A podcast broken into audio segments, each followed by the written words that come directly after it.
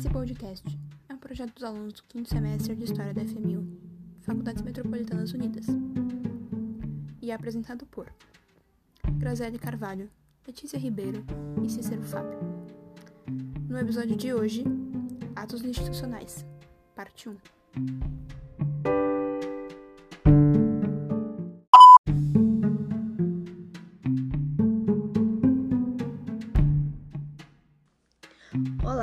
Sou a Graziele e nesse podcast vamos falar sobre o que foram os atos institucionais e nos aprofundar nos principais.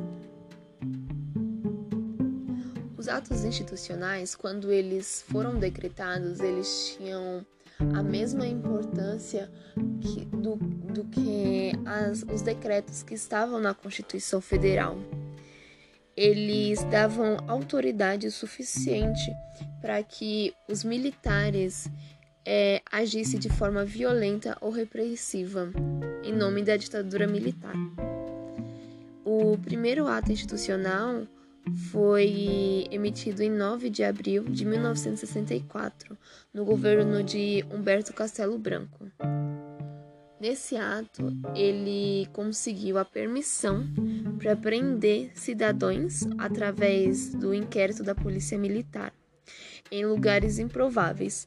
Teve um episódio que ele conseguiu prender civis dentro de um estádio de futebol.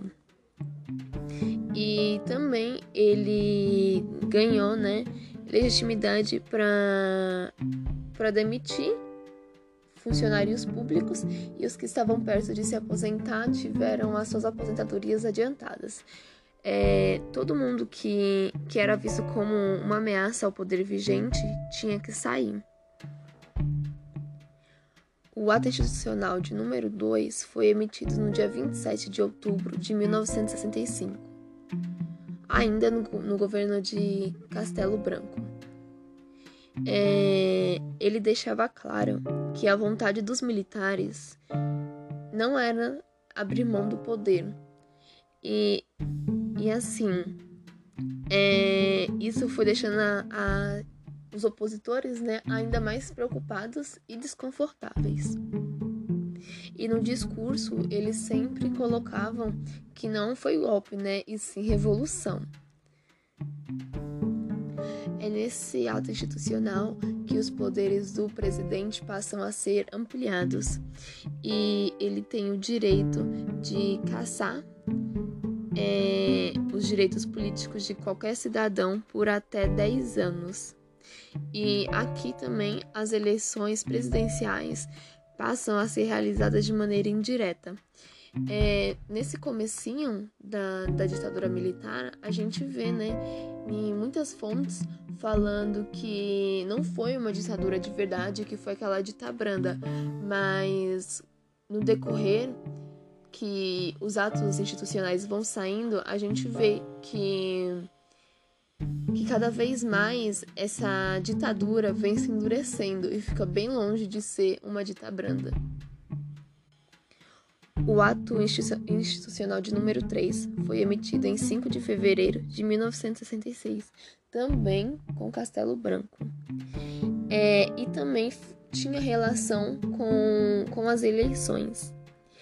É, aqui ficou estabelecido que os governadores seriam eleitos de forma indireta, e nas prefeituras da capital, os seus prefeitos seriam escolhidos por nomeação, ou seja, os governadores iriam indicar quem deveria ser prefeito e aí esse iria passar pela Assembleia Legislativa de cada estado e aí seria escolhido.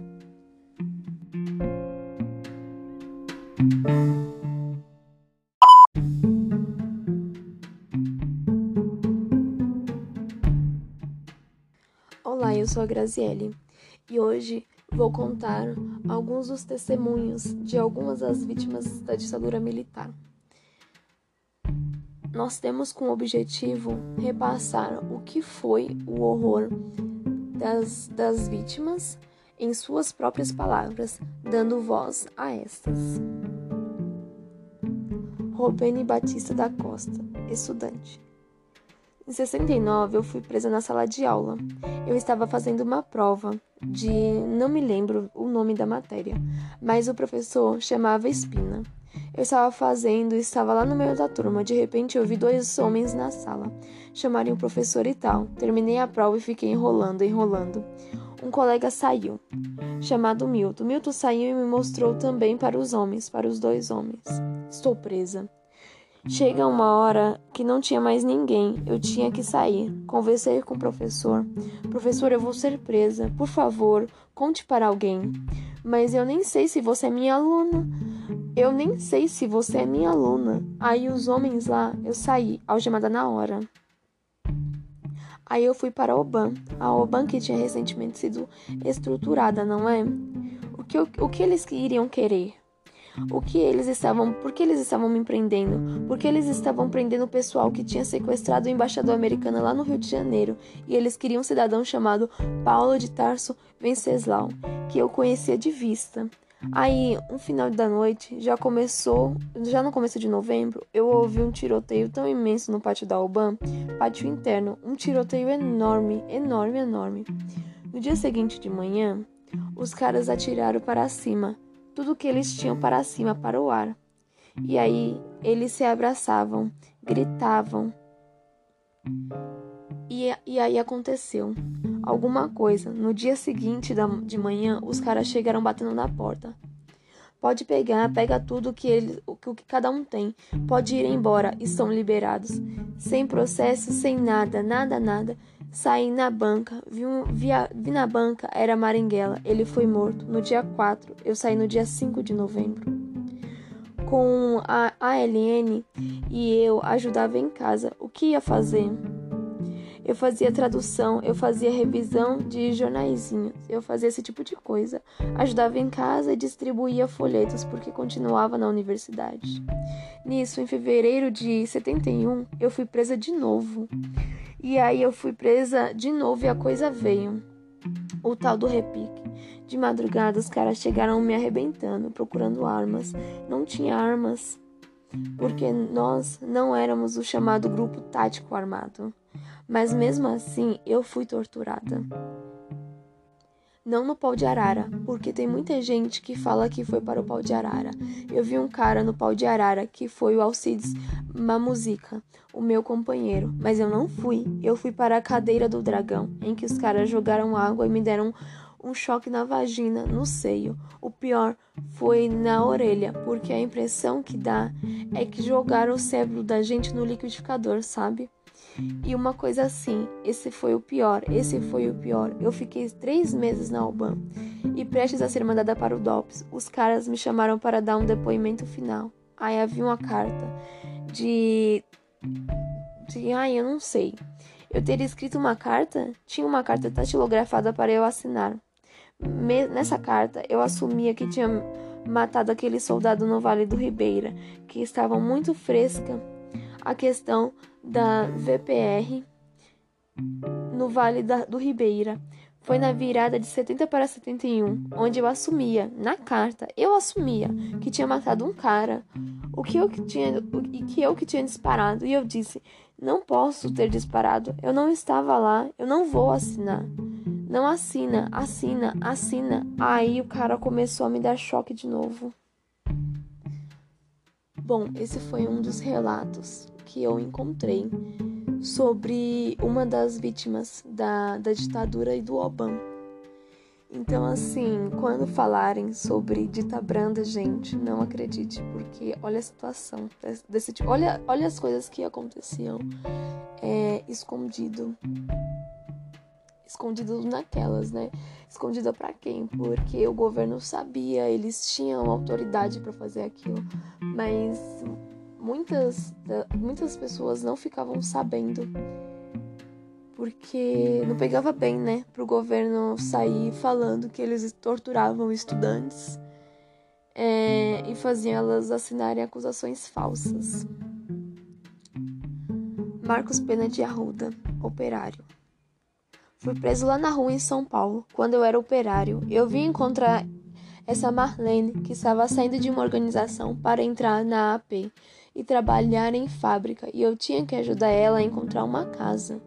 Ela já tinha sido presa quatro dias antes e ela não aguentou a tortura e levou a polícia para esse encontro, e eu fui preso. Isso foi em 70. Antes de qualquer pergunta, tiraram a roupa. Primeiro sobe a escada e depois chega lá na salinha, onde tem um cavalete, ferro e tudo. Tiraram a, minha roupa, me penduraram e quando eu já já estou estava estava lá, começam a dar choques e aí que começam as perguntas. Foi só aí que começaram as perguntas. Então a tortura era a premissa, era a priori. Isso no tempo do Médici, isso é importante enfatizar. Então eu fiquei lá, levando choque e sendo perguntado durante horas. Eles colocaram música altíssima. Eu fiquei com trauma de barulho por causa da música. Barulho, música, ferro caindo, tudo que era extremo. Eles faziam para quebrar a resistência, não é? E a música que eles tocavam mais durante as horas de tortura, a ironia mais completa completa era o Roberto Carlos cantando Jesus Cristo, eu estou aqui. Para que essa música altíssima? Para os vizinhos, porque eu estava lá, pendurado no pau de arara, e via do outro lado da janela um edifício que fica no lado da PE. E depois de algumas horas, eles passavam a água para ficar com mais condutividade no, no meu corpo e depois eles tiraram o fio do testículo e colocavam na boca, no nariz, no ouvido para criar para criar algo ainda maior do que a corrente elétrica até o dedão do pé. Em suma, foi a coisa mais brutal que quando chegou a, na época de eu estar morrendo, eu comecei a sentir aquele suor frio cobrindo meu corpo e eles batiam e eu não reagia. Eles davam choques e o meu corpo se dobrava todo e caía de novo, não mais, não mais som nenhum. E essa hora que a gente deseja que a morte chegue, pois ela é uma libertação para acabar o inferno. Então eles acabaram em, então eles acabaram embaixando, tiraram as amarras e tal e tentaram me reanimar. Esse filho da puta recebeu meio dia de tortura e já está arrebentado. Que história é essa? Aí um deles, em um acesso de ódio, pegou a pistola, armou e botou dentro da minha boca. Acorda, filho da puta. E no meio da noite eu acordei e estava urinando lá no mesmo lugar e os torturadores dormindo na sala do lado. E depois de acareado, passei aquela noite infernal, tive convulsão e de noite me botaram em uma cela lá embaixo, onde eu fiquei conversando com um cabo que estava na porta da cela. Eu me lembro bem dessa conversa. O cara dizendo: "Pô, mas você, mas você como é que pode um cara desse trabalhador para o terrorismo?" E eu dizia: "Que terrorismo, rapaz?" Terrorismo é como vive o nosso povo com um salário miserável em um país rico desse. Isso não pode ser, e é para isso que eu luto, para acabar com essa ditadura e que vocês que vocês representam. E você está a serviço deles, sabia? Ela é a elite mais rica do país e que está aí para assegurar os seus privilégios. Então, me levaram para um hospital e eu fiquei um tempo, um tempo grande e não voltei mais a encontrar Marlene e nem nada.